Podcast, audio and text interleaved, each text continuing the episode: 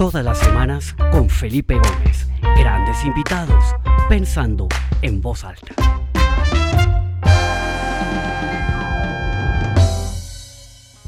Bueno, muy buenas tardes, buenos días para todos. Eh, mi nombre es Felipe Gómez, bienvenidos a esta nueva edición de mi programa Pensando en Voz Alta. Eh, vemos que hay muchas personas registradas para este programa de hoy, lo cual nos da mucha alegría y tenemos personas de muchos países, se registraron personas de Argentina, Chile, Perú, Ecuador, Colombia, Costa Rica, Guatemala, México, Estados Unidos, España, Italia. Eh, entonces, pues bienvenidos a todos. Vemos que se van conectando. Ya llevamos más de casi 100 personas que se conectan en este momento. Eh, tenemos también personas de distintas eh, organizaciones que como grupo han querido unirse a, a estas conversaciones.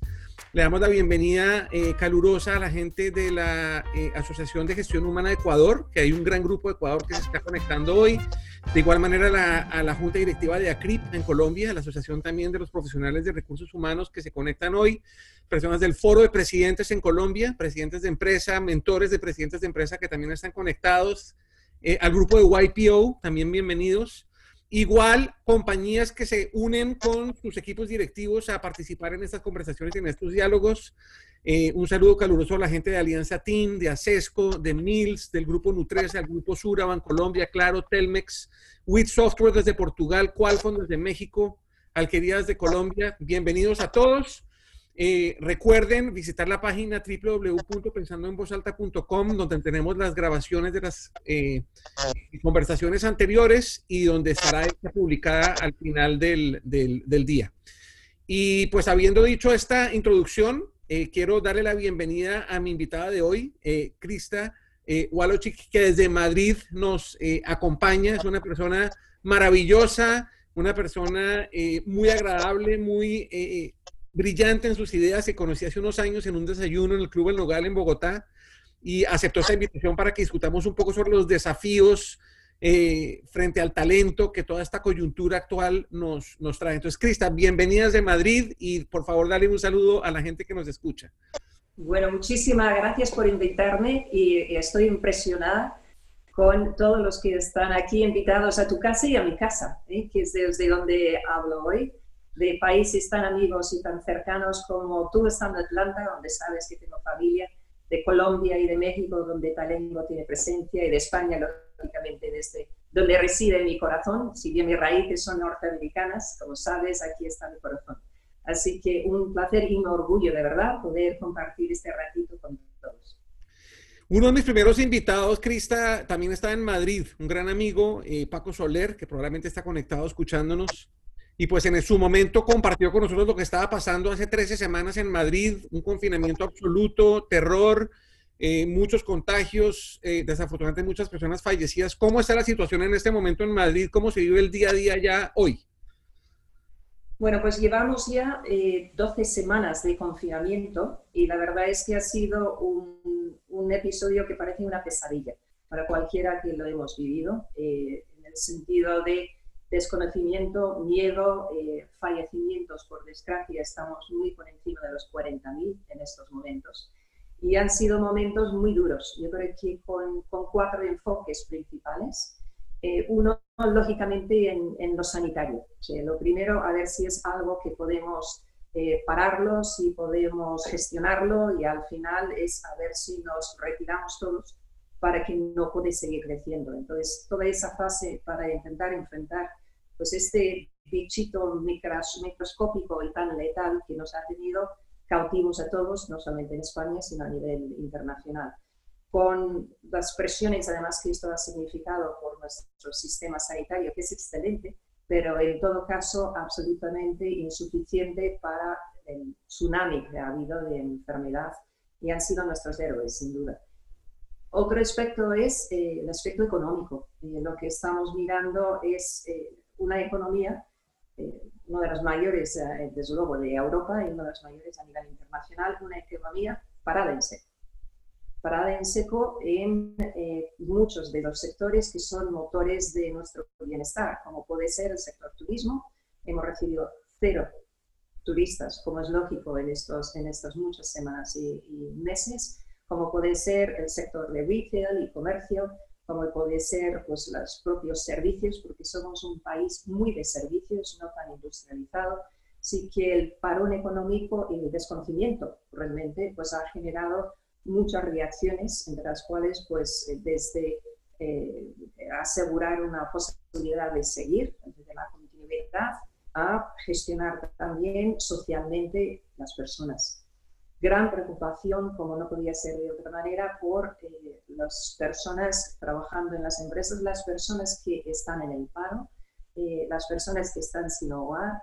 En todo este proceso, una enorme preocupación y sensibilización hacia eh, empleados para que estén seguros en su casa, para personas sin hogar que no podían estar en albergues, para que hubiera un, un sitio especial para acogerlos una sensibilidad hacia las familias vulnerables y hay escenas maravillosas de, caridad y de voluntarios ayudando a distribuir comida.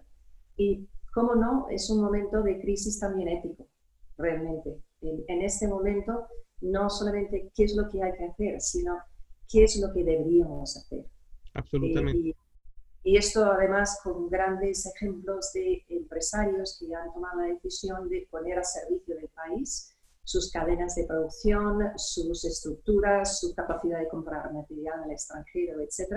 Y bueno, pues viviendo en este cuatro crisis, cuatro crisis de la sanidad, de la economía, de la salud, eh, la, parte social y también de la ética. ¿no? Estamos saliendo. Yo diría que la ventaja es que ya empezamos a rodar. Tenemos la buena noticia que en los últimos dos días no ha habido ningún fallecimiento por coronavirus y esto es una excelente noticia por múltiples razones. Así que poco a poco estamos reseteando la actividad. Pues que se mantenga esa tendencia, Crista. Y antes de entrar en materia de lo, de lo que nos compete hoy, ¿cuál ha sido tu, tu, principal aprendizaje de estos, de estos meses? O sea, de estos meses que nos movieron el piso de una manera tan dramática a todos. Para ti, ¿cuál ha sido como el aprendizaje que, que quisieras como resaltar? Pues yo te diría, em, interesante como, como la crisis de alguna manera ha acelerado muchos procesos que ya estaban en marcha. Y en el caso nuestro, y hablo de la empresa Talengo, que es una compañía de búsqueda de directivos, asesoría a juntas directivas y consultoría de liderazgo, en el caso nuestro, habíamos venido trabajando sobre digitalización de la compañía, tanto con nuestros procesos internos como con cara al cliente, y a Dios gracias tuvimos esa, esa inversión eh, y personas además muy especiales en el equipo que trabajan en ese espacio para poder pivotar en cuestión de dos semanas lo que antes hacíamos en presencia, poderlo hacer en remoto. Así que primera lección, eh, la agilidad del equipo, el haber eh, invertido en procesos digitales y también eh, mucha sensibilidad. Lo que hemos hecho es dedicar las primeras semanas, muchas semanas, a descolgar el teléfono y hablar con personas. Entonces, si hay un aprendizaje aquí, es muy fácil quedarse eh, con el susto, quedarse con la incertidumbre, quedarse paralizados, que es una de las reacciones válidas ante el miedo. O sea, ante el miedo el ser humano pues, puede pelear, eh, puede huir o se puede quedar paralizado. Y en ese parálisis también es donde se han quedado muchos equipos directivos, donde se han quedado algunas familias de personas en, ese parálisis. Eh, el poder descolgar el teléfono, poder estar en contacto con personas, buscar maneras de mantener eh, también esa interlocución con, con mucho sentido y con mucho cariño es otra lección, eh, que estamos mucho más interconectados y lo necesitamos mucho más de lo que uno podría pensar. Luego estamos leyendo eh, cambios dentro de las compañías, pero te los cuento si quieres de aquí en, adelante. Excelente, excelente, Cristal. Pues mira, eh, estábamos hablando ahorita antes de salir ahí de que, que, el talento y el liderazgo van de la mano y pues tú has estado y has construido tu carrera alrededor de la identificación y la búsqueda del talento extraordinario para las organizaciones.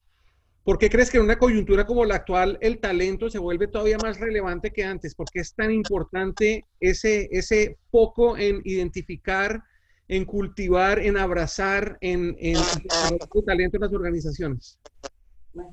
pues básicamente lo que, lo que cambian las cosas, o sea, puede, puede haber tecnología, puede haber finanzas, puede haber cadenas de suministro, pero al final Lo que cambia las cosas es el talento humano. Y el talento y el liderazgo van mano en mano, es decir, sin que haya una dirección, sin que haya un propósito, sin que haya una dirección hacia donde vamos, el talento se puede quedar en barabicho. Más que nunca en tiempos de crisis, donde hay necesidades, cuando salta también la creatividad, salta la innovación y salta la resiliencia. Eh, hay varios procesos de búsquedas que teníamos en marcha para posiciones claves, compañías que eh, habían sido adquiridos recientemente, tenían alguna posición que había que resolver, posiciones que sí o sí tenían que cubrirlos a nivel directivo. Pero en, en otros casos se han parado a reflexionar las compañías precisamente por las reacciones que hemos vivido durante el confinamiento y la crisis. Y me explico. En algunos casos, en estas primeras semanas, lo primero que han hecho las compañías ha sido agarrar la caja, el flujo de caja, el dinero, la liquidez eh, y buscar eh, a ver si podemos sobrevivir. Eso ha sido el foco de absolutamente todos. Y el siguiente paso ha sido, bien, ¿qué hago con mi organización, con mis personas? Los que puedo mandar a casa, los mando a casa. Los que no, tengo que buscar la manera de que sean seguros. Y en este proceso, que ha sido muy intenso y muy raro, porque nunca hemos ido tantas personas a trabajar en remoto como ha pasado en cuestión de 24 horas. ¿Qué sucede? Líderes que están acostumbrados a delegar, líderes que están acostumbrados a eh, trabajar en, transversalmente, personas que están acostumbradas a trabajar en red naturalmente, en este nuevo formato se han encontrado a gusto.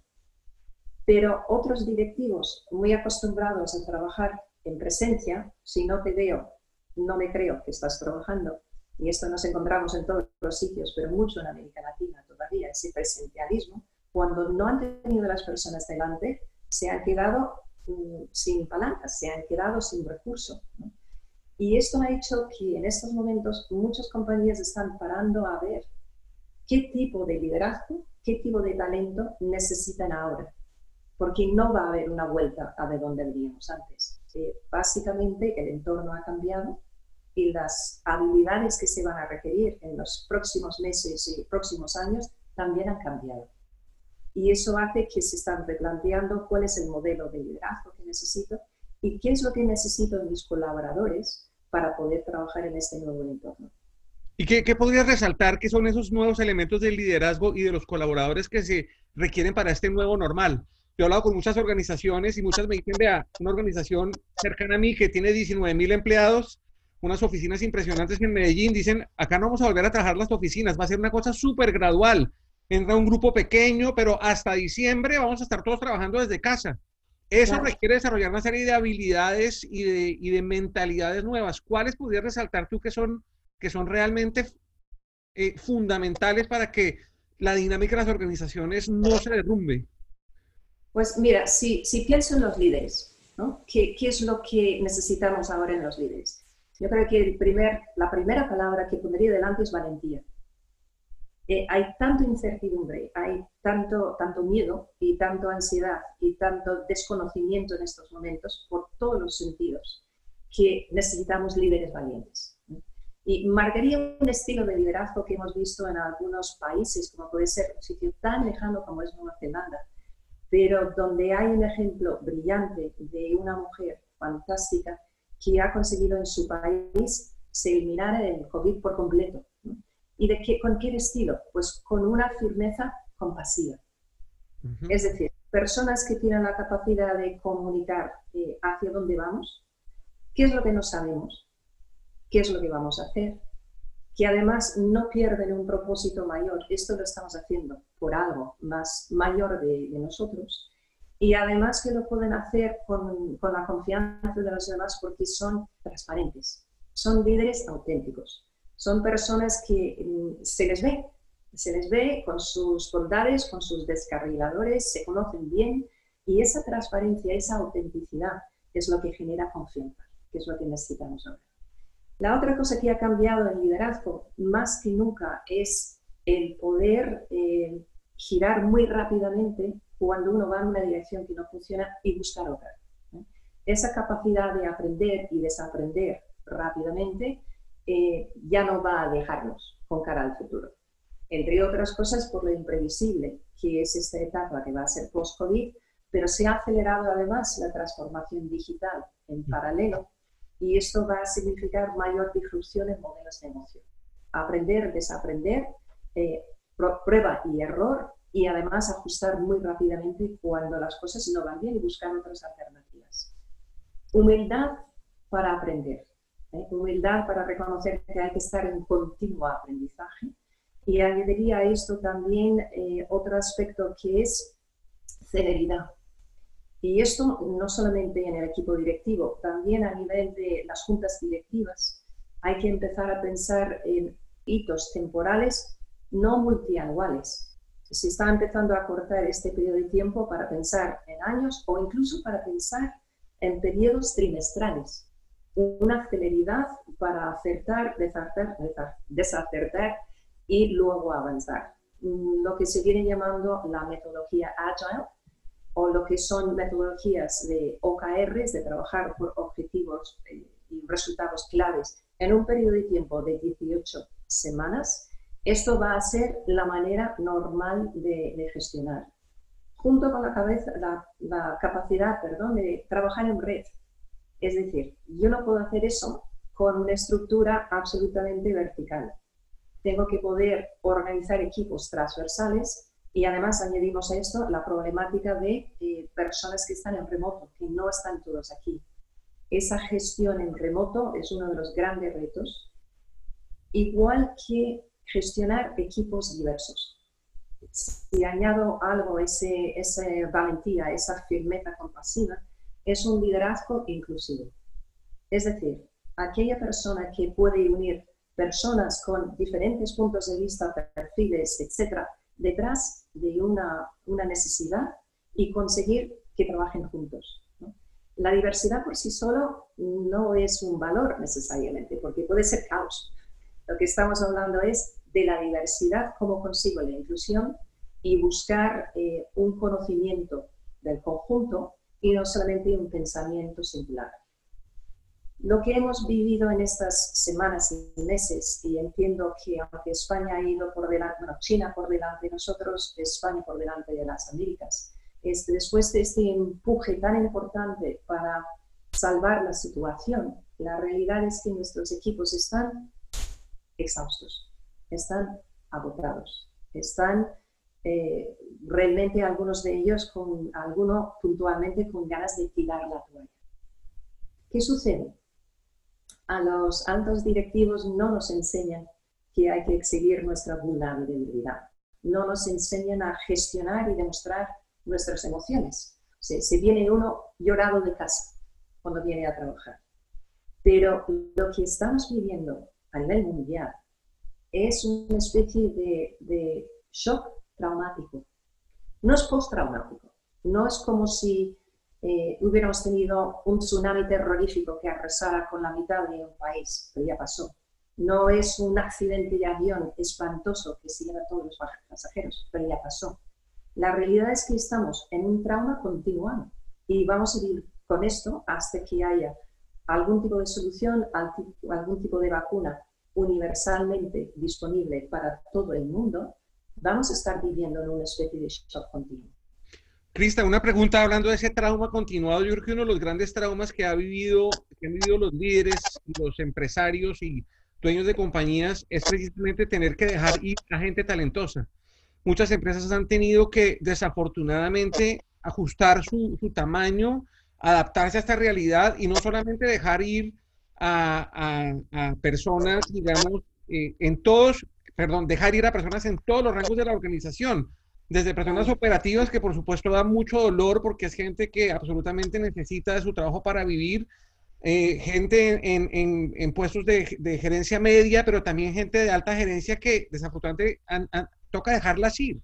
Eh, ha tocado dejar ir a mucha gente. ¿Tú qué le podrías decir a la gente que está pasando por este trauma, por, esta, por este desafío, desde los dos lados? El que lo tiene que dejar ir y el que se tiene que ir. ¿Tú cómo podrías eh, recomendarles que afronten esta realidad? es, es uno, eh, a ningún empresario ni ningún directivo le gusta despedir, porque es señal de fracaso de algún tipo. Eh, y realmente lo, en, esos procesos es, es, gestionar un cambio no deseado, un cambio muy triste para todos. A nivel directivo, mi recomendación es cuanto antes, hazlo, toma la decisión, si hay que recortar, recorta lo antes posible y recorta en todo lo que previsiblemente vas a tener que, que recortar. Eh, muchas veces no queremos encontrarnos ante esa situación, ante esa eventualidad, pensamos que el escenario no va a ser tan malo y nos encontramos con una muerte por miles de cortes, ¿no? como esa, esa tortura china. Así que mm, afrontarlo con valentía y, eh, y tomar la decisión lo más radicalmente lo antes posible. El reto allí es decidir quién es el talento con quién me tengo que quedar y ayude allí los profesionales de recursos humanos que tienen sus mapas de talento, que ya previamente han ayudado a los directivos a definir qué es talento en esta organización, nos permite eh, saber quiénes son críticos, cuáles son las posiciones que eh, necesitamos que permanezcan y también poder saber por qué otros en este momento tienen que salir. Por otro lado, aquel que se encuentra en desempleo hay un proceso aquí de luto y hay que reconocerlo. Es una pérdida. Y mi sugerencia allí es, primer punto, dejarse pasar por ese luto. Hemos perdido algo. Y esto incluye tristeza, incluye rabia, incluye permitirse estar de luto por esa pérdida. Dicho eso, es cuestión, luego yo diría, siendo muy prácticos, hay que hablar en la familia, hay que ver la economía familiar, y es el momento de ajustar gastos, de ajustar lo que no es necesario, hacer una planificación hacia adelante de, pues yo siempre digo que por cada 10 mil dólares de, salario es un mes buscando un nuevo empleo. Y hablarlo claramente y gestionarlo muy duro, son recortes en la familia. Dicho eso, luego es cuestión de decir, ¿qué es lo que me ha dado éxito hasta ahora? ¿Qué es lo que yo sé hacer que se va a necesitar en el mercado y cómo puedo pensar en poner esto en valor. Y en vez de centrarse en hacer un currículum, una hoja de, vida, mi sugerencia es pensar cuáles son los problemas de las empresas donde yo puedo aportar. Si yo soy excelente en compras, pues probablemente hay procesos de eficientar y hay nuevas cadenas de, de suministro. Si yo soy financiero, va a haber muchos procesos de financiación. Si soy un director de recursos humanos, es muy posible que se requieren personas para proyectos puntuales, como interinos, para justo para todo este proceso. La otra recomendación sería pensar en eh, más que una solución a la situación. ¿Y a qué me refiero? Una cosa es un empleo a tiempo completo con otra compañía que le emplea a alguien y esto muchas veces es lo que estamos buscando, que está bien. Pero como dije, hay que pensar que esto va a requerir su tiempo. Vamos a encontrar muchas personas en desempleo y por desgracia va a haber gente pasando hambre también. Mientras tanto, proyectos puntuales. Eh, aceptar hacer proyectos puntuales, eh, algo que uno sabe hacer y que puede ayudar a compañías más pequeñas a resolver un problema. A las consultoras que tienen problemas con clientes que necesitan conocimientos expertos a antiguos jefes en otras compañías o colegas que dicen, me encantaría poderte contratar, pero no puedo. dices, espera, yo te ayudo. Esto, empezamos, buscamos esto, lo vamos a hacer en este periodo de tiempo y yo te ayudo durante ese periodo de tiempo, periodo de tiempo corto. Así que proyectos interinos como una alternativa y sobre todo formarse, aprovechar el regalo, porque tiene una parte de regalo que es tengo la oportunidad de volverme a inventar, aprovechar ese momento de reinvención, en serio, ¿qué es lo que de verdad me gustaría hacer ahora? ¿Qué es lo que estaba dejando para más adelante y ahora lo podría pensar? ¿Cuáles son las cosas que yo decía, ya veré cuando lo puedo estudiar? Y desde luego lo que es ser eh, tecnológicamente adepto es una de las necesidades con cara al futuro. Estos serían los procesos. Excelente, Cristian. Muchas gracias. Tú también estás muy vinculada con juntas directivas, consejos de administración, ayudas mucho en procesos de búsqueda de miembros de juntas directivas y consejos. ¿Qué le preocupa a las juntas hoy en día? Yo creo que la, las prioridades de las juntas han tenido que evolucionar. ¿Cuáles son como esas cosas que están en la, parte de arriba de la agenda de las juntas directivas. ¿Qué ves tú? ¿Qué patrones encuentras en estos consejos de administración? Bueno, pues eh, efectivamente a lo largo de este periodo de tiempo hemos hablado con muchos miembros de juntas directivas. Eh, como es lógico, su primer preocupación ha sido supervivencia de la compañía, liquidez y agarrar la caja. Eh, el otro ha sido sostenibilidad del negocio y allí vamos a estos aspectos de qué pensamos que vamos a necesitar, qué se reestructura, etc. Curiosamente, muy pronto en el proceso les surgió una preocupación en torno a la compensación, la remuneración. ¿Y cuál era su preocupación? Muchos de sus equipos directivos tenían eh, programas de retribución variable a corto plazo que vencían estas fechas y que no podían pagarlos o no querían pagarlos. Pues, ¿cómo iban a retener a esos directivos cuando ese 20, 30, 40, 50% adicional no se le iba a desembolsar? Y siendo más técnicos todavía, las cotizadas y donde hay compañías de, de fondos, por ejemplo, de inversor, están preocupados de los Long-Term Incentive Plans, los programas multianuales, mediante los cuales a tu salario pues, ganas muchísimo si la compañía cumple una serie de hitos. Pues casi todos estos planes están rotos y estaban pensando una quebradera de cabeza importante en torno a la retribución. Ahora están preocupándose de riesgo de continuidad directiva. Y uno de los temas que he hablado con ellos y que no han estado especialmente sensibilizados y desde Talengo estamos ayudando en ese sentido en programas de gestión de emocionalidad y también pulsos emocionales en la organización ha sido la salud anímica y mental de sus directivos. Y además les, hemos contado, en las búsquedas que estamos haciendo hay candidatos que dicen, no me puedo ir de la compañía ahora, pero llámame en dos meses, que visto lo que he visto, estoy abierto a un cambio. Así que tenemos, por un lado, eh, riesgo de, salud, de continuidad y también de retención. Añadiría a eso eh, de alguna manera el riesgo de mm, no hemos tenido un problema, o al revés, hemos tenido un problema de continuidad.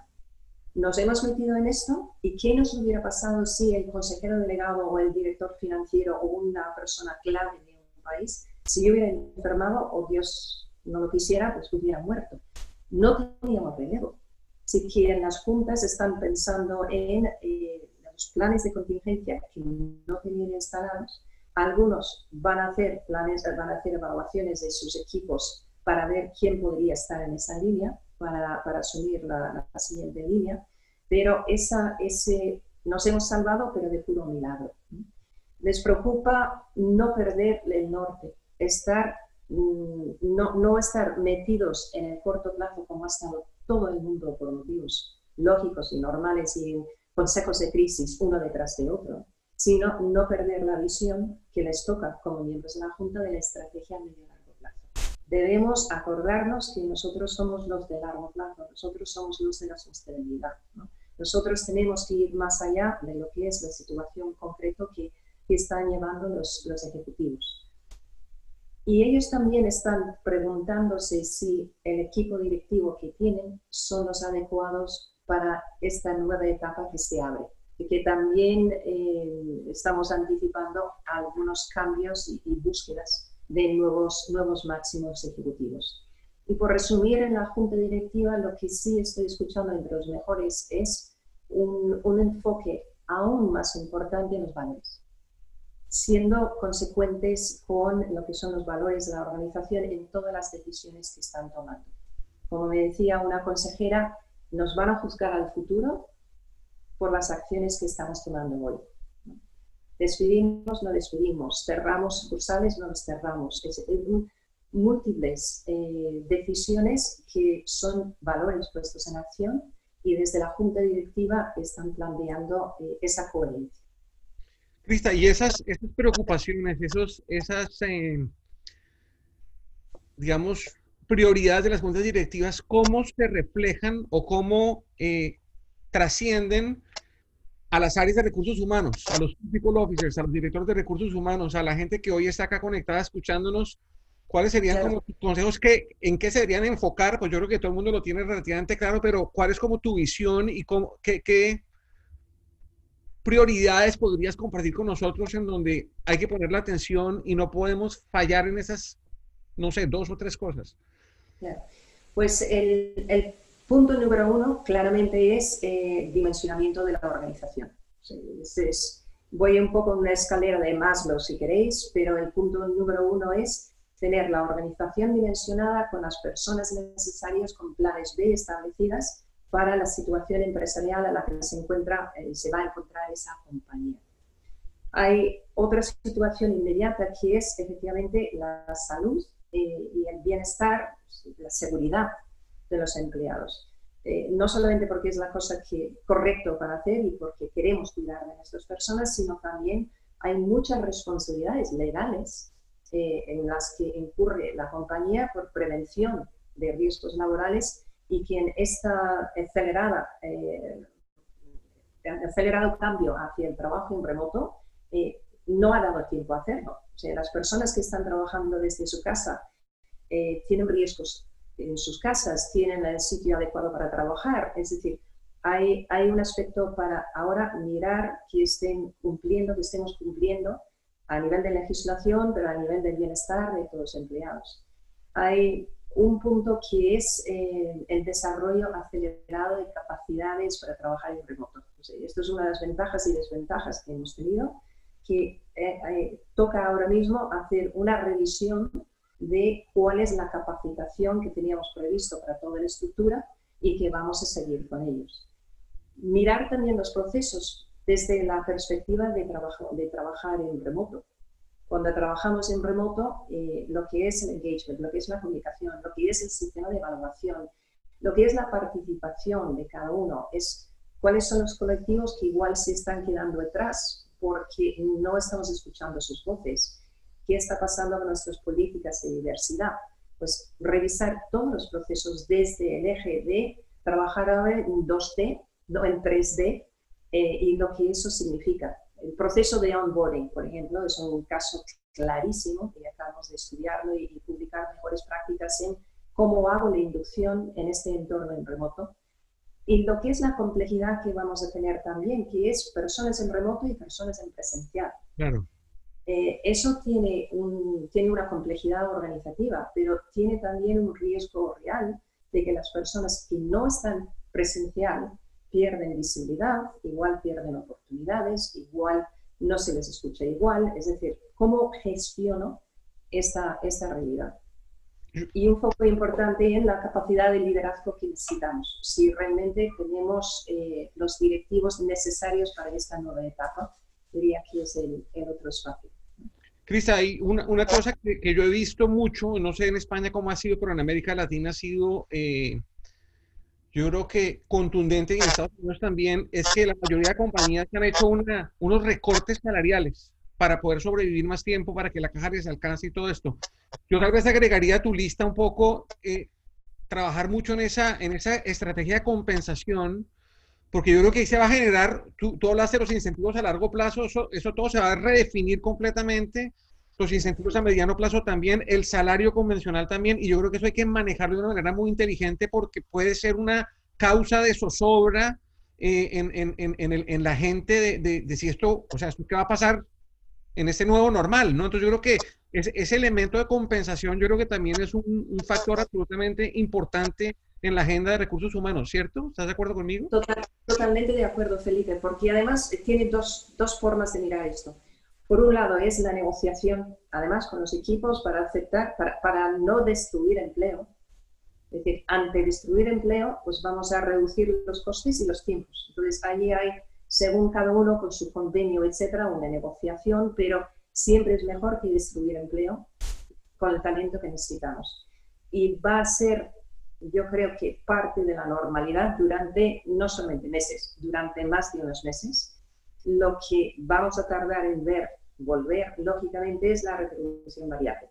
De la anterior gran crisis eh, desapareció el componente variable porque las compañías no llegaban a sus objetivos o no tenían en la caja para pagarlo, eh, una de las reducciones más importantes que va a haber es ese plus en el variable probablemente. Pero bueno, es una, volvemos a la idea de valores. ¿Qué prefiero? Prefiero retener empleo y personas con esa reducción eh, o prefiero destruir la organización, hacerlo más chiquito, pero mantener los salarios. Y eso no solamente el equipo directivo, los mandos, eh, los miembros de la junta directiva, la política de dividendos, va todo alineado. Va a haber mucha gente en paro, pero mm, no necesariamente va a ser milagrosamente muchísimo más económico contratar a alguien que no está trabajando. ¿Y por qué digo esto? Porque el talento escaso va a seguir siendo escaso. Probablemente van a ser las personas que se la rigen para la compañía donde está y no van a estar pegando saltos por el mismo salario que tienen o a menores cantidades. Entonces, empezar a pensar que tenemos un bazar chino de repente en temas de salarios es tampoco es exactamente cierto. No pasó la anterior crisis y no creo que pase en esta tampoco. Okay. Fundamental comunicar cuáles son los hitos que tenemos que conseguir para que se vuelva a los niveles salariales antes. Y eso requiere mucha transparencia y credibilidad con eh, los equipos y la predisposición a enseñar números, compartir números, compartir los éxitos eh, y comunicar más de lo habitual. Excelente, Crista. Bueno, antes de despedirnos, Crista, se nos, agota el tiempo. Hay una pregunta que tiene que ser la movilidad profesional, ¿no? Yo, en el, en el uso de los restaurantes hay una tendencia que es de la finca a la mesa que, sea todo muy cercano. Y pues veníamos de un momento en donde las compañías buscaban talento globalmente. ¿Tú crees, ¿Tú crees que esta crisis del COVID-19 cambia un poco eso y la gente va a empezar a buscar más talento local y ya no tanta movilidad internacional? ¿O crees que eso eventualmente va a volver a, como estaba antes? ¿Cómo, ¿Cómo, lo ves ese tema de la, de la, movilidad en el liderazgo a nivel global? Eh, yo, yo, creo que vamos a seguir viendo movilidad por, precisamente porque cuando uno quiere invertir en una nueva línea de actividad, tiene que impulsar eh, una forma de hacer diferente. Si el número de personas es limitada y están dispersos en otros países, no tengo más remedio que atraerlos. Yo no creo que la movilidad va a desaparecer. Lo que sí creo es que va a haber una tendencia a, hacer más nearshoring, onshoring, traer las operaciones más cercanas. Y esto, eh, lo interesante que podemos ver allí es posiblemente incluso fuera de las grandes ciudades. Precisamente el COVID, una de las cosas positivas que nos está dejando es eh, la aceptación y el trabajo con las tecnologías y en remoto. Viendo donde antes había bastante rechazo, eh, puede haber incluso ahora un 60 o un 70%, especialmente de las posiciones más altas o de las posiciones más pagadas que pueden trabajar en remoto. Así que lo que sí anticipo es que puede haber gente viviendo a las afueras de grandes ciudades o en otros sitios y precisamente como trabajan en remoto, eh, pueden tener mejor calidad de vida, menor gasto en transporte, en casa, etc. Ese movimiento lo vamos a encontrar. Excelente, Crista. Pues, Crista, de verdad, muchas gracias por tu tiempo. Ha sido súper enriquecedor. Creo que has compartido con nosotros unas ideas y unas reflexiones súper valiosas. Eh, te agradezco en el alma y pues en nombre de las casi 180 personas que se conectaron a lo largo de la conferencia, te damos las gracias y, y ojalá que nos volvamos a encontrar por este, por este lado. A quienes nos escuchan, los invito a la próxima semana, mismo día, misma hora. Tenemos un invitado de lujo la semana entrante. Es eh, Juan Carlos Echeverry, un colombiano economista, uno de los economistas más brillantes del país, exministro de Hacienda, expresidente de Ecopetrol, que es la compañía estatal de petróleos, bueno, mixta de petróleos eh, en Colombia, eh, ex decano de la Facultad de Economía de la Universidad de los Andes, tal vez una de las facultades de economía más importantes del país, exdirector del Departamento Nacional de Planeación, una persona con una mente amplia, con una capacidad de análisis increíble y vamos a hablar de un tema sobre el cual él escribió un paper que leí muy interesante que se llama El siglo XXI comienza en el 2020. Eh, mucha gente dice que el siglo XX comenzó en el año 1914 eh, con la Primera Guerra Mundial y que se acabó en el 89 con la caída del muro de Berlín.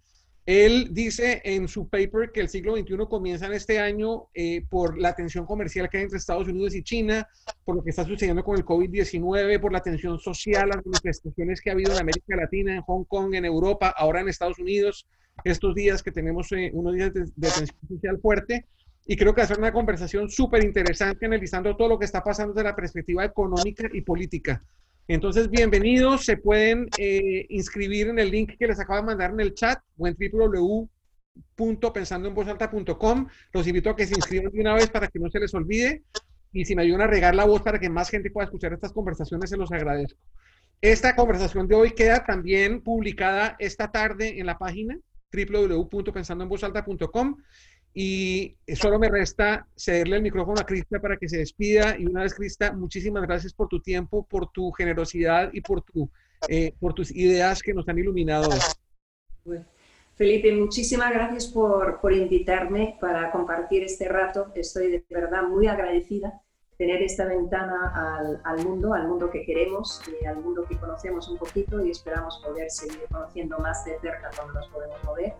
Sí quedarnos con algo positivo. Todo lo del COVID no ha sido negativo. Yo creo que nos deja muchas oportunidades de trabajar más, más colectivamente, eh, de poder sumar entre todos como lo que estamos haciendo hoy y detrás del talento, porque lo, lo que está clarísimo es que lo que nos va a sacar de esto van a ser varias generaciones. No nos olvidemos de los seniors, por favor, que tienen mucho que añadir. Nos va a sacar de esto lo que es la inteligencia colectiva y compartida a nivel internacional. Así que un lujo, muchísimas gracias por estar aquí, un gusto. Muchas gracias a todos, hasta luego y nos vemos la semana entrante. Chao, Crista. Hasta luego.